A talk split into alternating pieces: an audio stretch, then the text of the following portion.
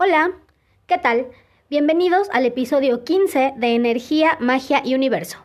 Mi nombre es Victoria y en este podcast encontrarás información sobre todo aquello que puede ayudarte a hacer más entendible y divertida tu experiencia de vida. Estoy muy contenta de estar una semana más con ustedes. En el episodio de hoy vamos a hablar de la información mágica y las redes sociales. Pero antes de empezar con el tema, me gustaría hacer una aclaración sobre el episodio de eclecticismo espiritual. En ese episodio mencioné que se puede practicar un poco de todas las ramas espirituales siempre y cuando fuera sin lastimar a nadie. Pero esto no quiere decir que debas convertirte en todo al mismo tiempo y no definir un camino. Simplemente que puedes tomar como herramienta algún ritual u oración de otra religión o camino para ayudarte. Y lo que vayas a hacer, siempre debes hacerlo con previo conocimiento de la práctica y de las posibles consecuencias. Por ahí algo me dejó pensando que tal vez pudo haberse malinterpretado lo que dije o como lo dije. Yo, por ejemplo, soy yoruba. Me encanta todo lo relacionado con esa religión, estoy iniciada en ella, pero no por eso no voy a aprender mi veladora del primero de cada mes, o no voy a leer el tarot, o no voy a festejar la llegada del otoño para agradecerle a la tierra por la cosecha energética y material.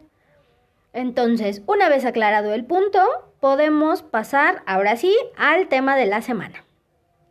Pues bueno, es padrísimo tener toda la información sobre ciertos temas tan a la mano. Antes, conseguir un texto, una oración o los procedimientos para un ritual era más complicado. Sin embargo, también hay cosas que se fueron distorsionando y ahora, sin una guía, corremos el riesgo de caer en malas prácticas por todo este exceso de información. Porque igual, antes la información estaba más guardada, pero al menos quien te la compartía, casi siempre te daba la información correcta. Ahora está cabrón adivinar qué información es la buena entre tantas publicaciones, videos y demás. Justo ayer estaba escuchando un programa en Facebook donde mencionaron a un grupo de personas que se hacen llamar Wiccas y estaban subiendo videos a TikTok con información de rituales que pues nada que ver con la Wicca. Eso no es lo peor. Este grupo de chicuelas se reunió para hacer un ritual y no sé cómo decirlo o qué pretendían, si dominar, atar, este, someter o algo así, la energía de la luna y de todos los elementales. Eh, con la intención de que cuando una persona hiciera un ritual con la energía de la luna y los elementales, todo le saliera mal y se cargara de energía negativa. Estas simpáticas criaturas, que se hacen llamar Wicca, eh, están dejando de lado una parte importante, y yo creo que la más importante de la Wicca, que dice que puedes hacer lo que quieras mientras no dañes a nadie. Entonces es cuando nos damos cuenta de que algo tan bonito como esa religión pagana está sufriendo distorsiones por gente que no se quiere molestar en investigar, en leer tantito y lo único que busca desde mi punto de vista es llamar la atención.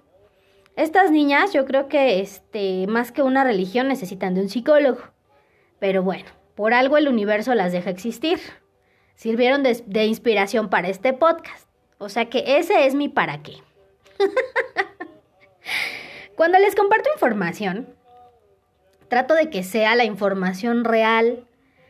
Lo checo en varias fuentes, este, comparo, a veces me baso en mi experiencia, pero les cuento lo que funciona y lo que no funciona. Pero también es importante el criterio y la dedicación de cada persona. Si ustedes desean emprender un camino espiritual, es importante que lean, investiguen, Incluso eh, si pueden hacer algunas prácticas, esto les va a ayudar a determinar qué les gusta, qué no les gusta y sobre todo si les funciona. Y si lo que quieren hacer lo están haciendo de forma correcta o no. Por ejemplo, eh, con la energía de la luna llena, que yo mencioné también en otro episodio, que no es conveniente cargar eh, cuarzos, amuletos o poner a consagrar ciertos elementales bajo la luna llena porque lo que hace en lugar de cargarlos es descargarlos. Eso se los compartí porque a mí no me funciona poner mis objetos en la luna llena porque ya no me funcionan igual, porque por ejemplo mis péndulos se descalibran y entonces tengo que volver a calibrar, volver a consagrar y es todo un rollo. Hay gente que sugiere que pongas a cargar todos tus amuletos en luna llena, pues igual a ellos les funciona. Si ellos ya lo hicieron y les funciona, y tú tienes la duda y dices, ay, es que Victoria dijo que no, pero acabo de leer que sí, pues hazlo. ¿Cómo vas a salir de dudas y cómo vas a saber si algo funciona o no funciona? Haciéndolo. Cuando llegue la luna llena, sacas tus cosas, las eh, pones para que carguen. Si ves que agarró energía bonita y que cargaron, ah, qué padre, entonces a ti sí te funciona la energía de la luna llena así. Si ves que no te funciona, bueno, pues te esperas a que sea otro ciclo de la luna para que cargues todos tus objetos mágicos. Pero a través de la práctica es como vas a ir viendo qué funciona y qué no funciona, pero tienes que investigar mucho y comparar mucho la información que encuentras. Ahora, no puedo hablar de todos los caminos espirituales porque me tardaría un chorro pero sí les puedo, les puedo dar ciertas pautas para que eh, ustedes inicien en el camino y sobre todo para que se den cuenta cuando una persona les está compartiendo la información correcta. Así también van a evitar ser víctimas de charlatanes y estafadores. Primero, lo más importante, investigar. Hay que leer muchísimo, mucho, mucho. Sí estoy de acuerdo que hay ciertas cosas que son intuitivas, como por ejemplo leer ciertos oráculos. Sí, pero no te hace daño y no te afecta, al contrario, eh, te ayuda a reforzar ciertos conocimientos o a que puedas ampliar las posibilidades al momento de estar interpretando oráculos si tú agarras un libro y te pones a leer y a ver de qué chingado se trata todo. Entonces, leer, investigar sobre todo lo que te llame la atención no sé, puedes empezar leyendo el Kibalión y de ahí este, brincarte a libros de metafísica o después agarrar el libro verde de la bruja solitaria y después algo de numerología tántrica.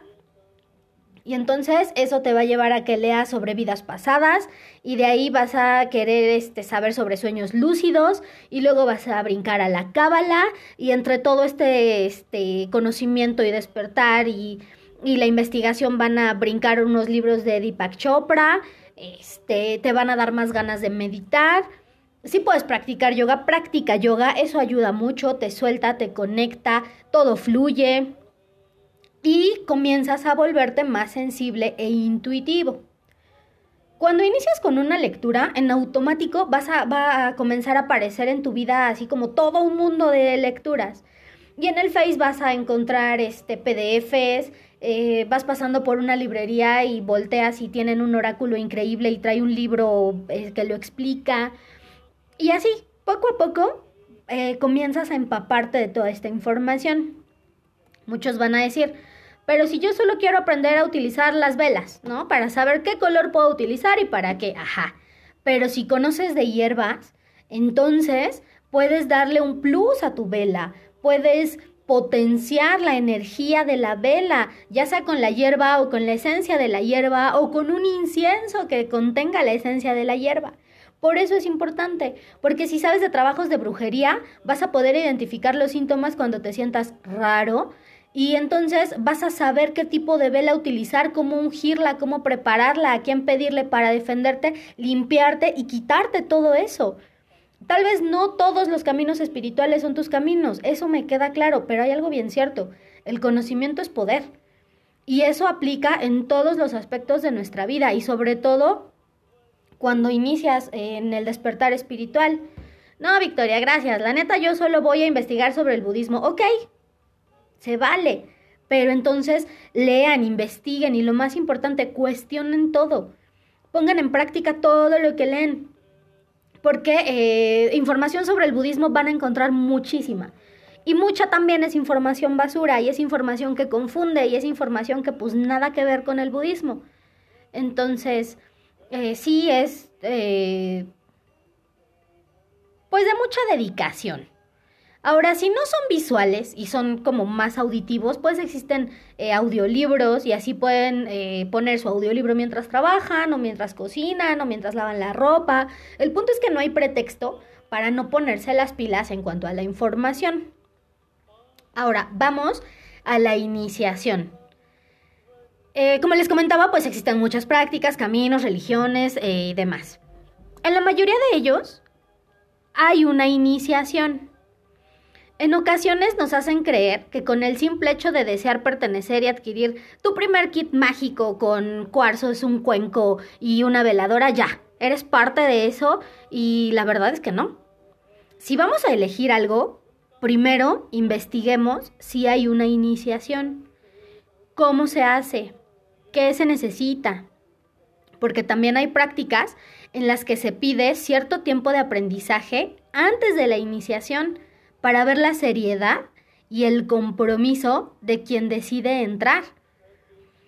A veces es eh, necesario que se lleven a cabo ciertas ceremonias para que las energías con las que vas a empezar a, trabajar sepan que ya eres parte de eso y se armonice todo, que se abran ciertos caminos espirituales y se puedan develar secretos que un desconocido no puede saber. Entonces, eh, esto de las iniciaciones es bien importante porque a mí me llegó a suceder en alguna ocasión, vi por ahí que andaban dando cursos de Reiki y esto se los he comentado a muchas personas que han tenido lecturas conmigo. Este era Reiki cristal arcoíris.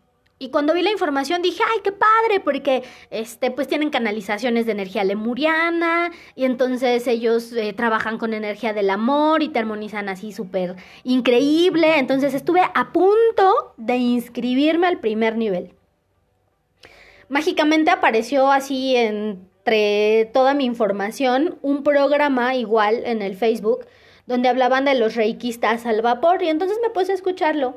Y la señora que estaba ahí hablando de todo este tema es una reikista muy conocida, este, trabaja con el Reiki Usui y entonces ella estaba diciendo de los diferentes tipos de Reiki que había.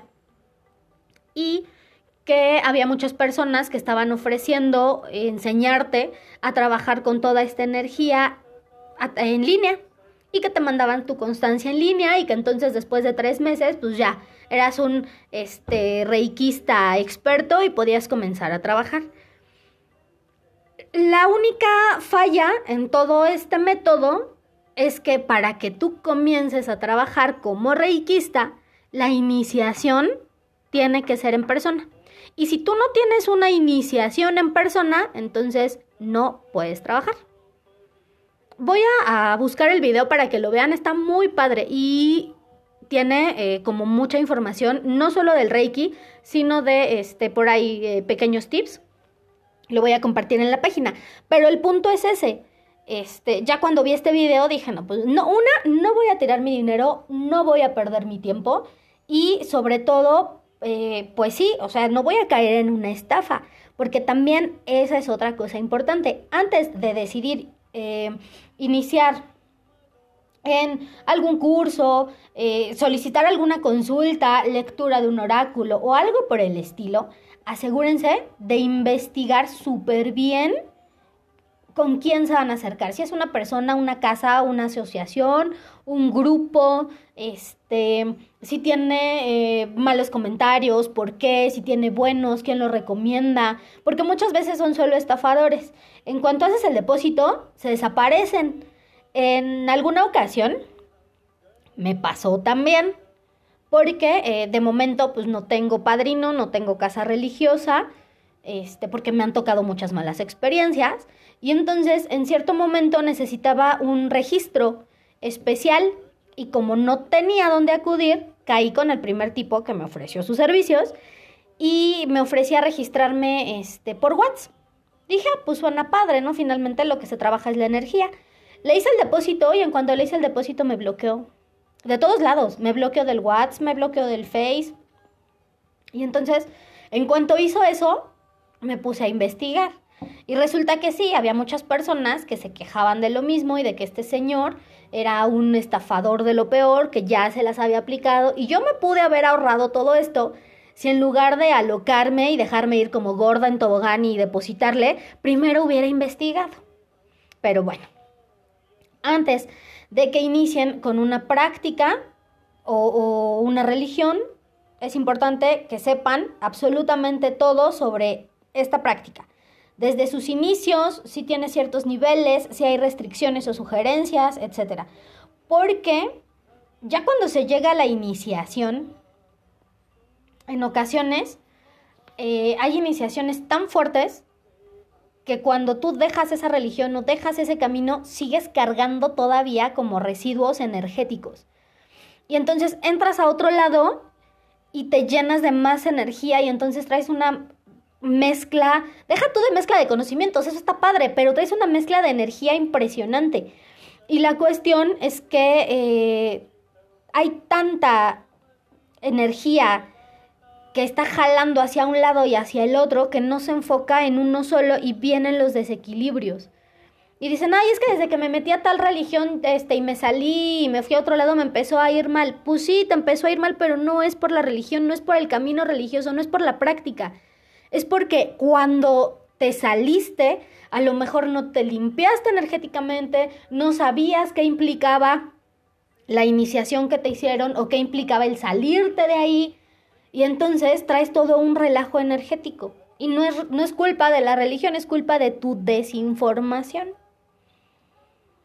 Ahora, hay muchos grupos muy flexibles donde te puedes introducir y te dejan participar en algunas ceremonias, este, o te dejan ver ciertos rituales, eh, puedes ver cómo se da la dinámica y ya decides si te quedas o te vas. Y hay muchas personas que te dicen, a ver, ¿quieres entrar aquí?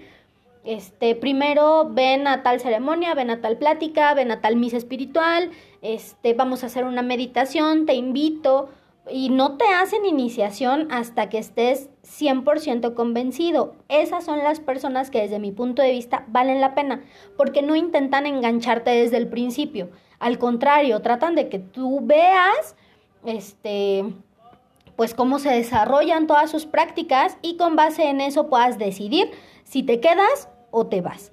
Ahora, hay algo también bien importante, no confíes en los extremistas, porque hay personas que eh, te endulzan el oído y te dicen lo que quieres oír con la finalidad de que te quedes con ellos este, y te pintan que todo va a ser mágico y maravilloso. Entonces, eh, no les creas porque primero no va a ser todo mágico y maravilloso, el despertar espiritual es un camino bastante complicado y hay veces que está lleno de ansiedad, de enojo, de frustración. Tiene momentos muy padres, tiene momentos muy felices, sí, claro, pero no todo va a ser felicidad. Entonces, si te pintan que todo va a ser muy bonito, no les creas. Pero están los otros, los que te dicen, ay, yo este, no te voy a endulzar el oído para que te quedes, ¿eh? Yo te voy a decir las cosas como son, pero entonces caen en el otro extremo, porque te empiezan a insultar, te empiezan a humillar, te agreden, y muchos dicen, ay, no mames, es que como me está hablando así, tal vez me está diciendo la verdad, y no es cierto. También te están diciendo, pues, puras falsedades lo único que están haciendo es hacerte caer en su juego de que como no te están endulzando el oído, entonces con ellos te tienes que quedar porque son muy, son muy sinceros. Y entonces en ambas situaciones las personas son falsas, por lo que sus enseñanzas también deben ser falsas. Siempre debes ir con personas que te digan la verdad, pero que te traten con respeto. Eso es lo más importante. Eh, otra cosa, si te ofrecen enseñarte a dañar a alguien, entonces, corre, corre lejos. Ese no es el lugar ni las prácticas correctas.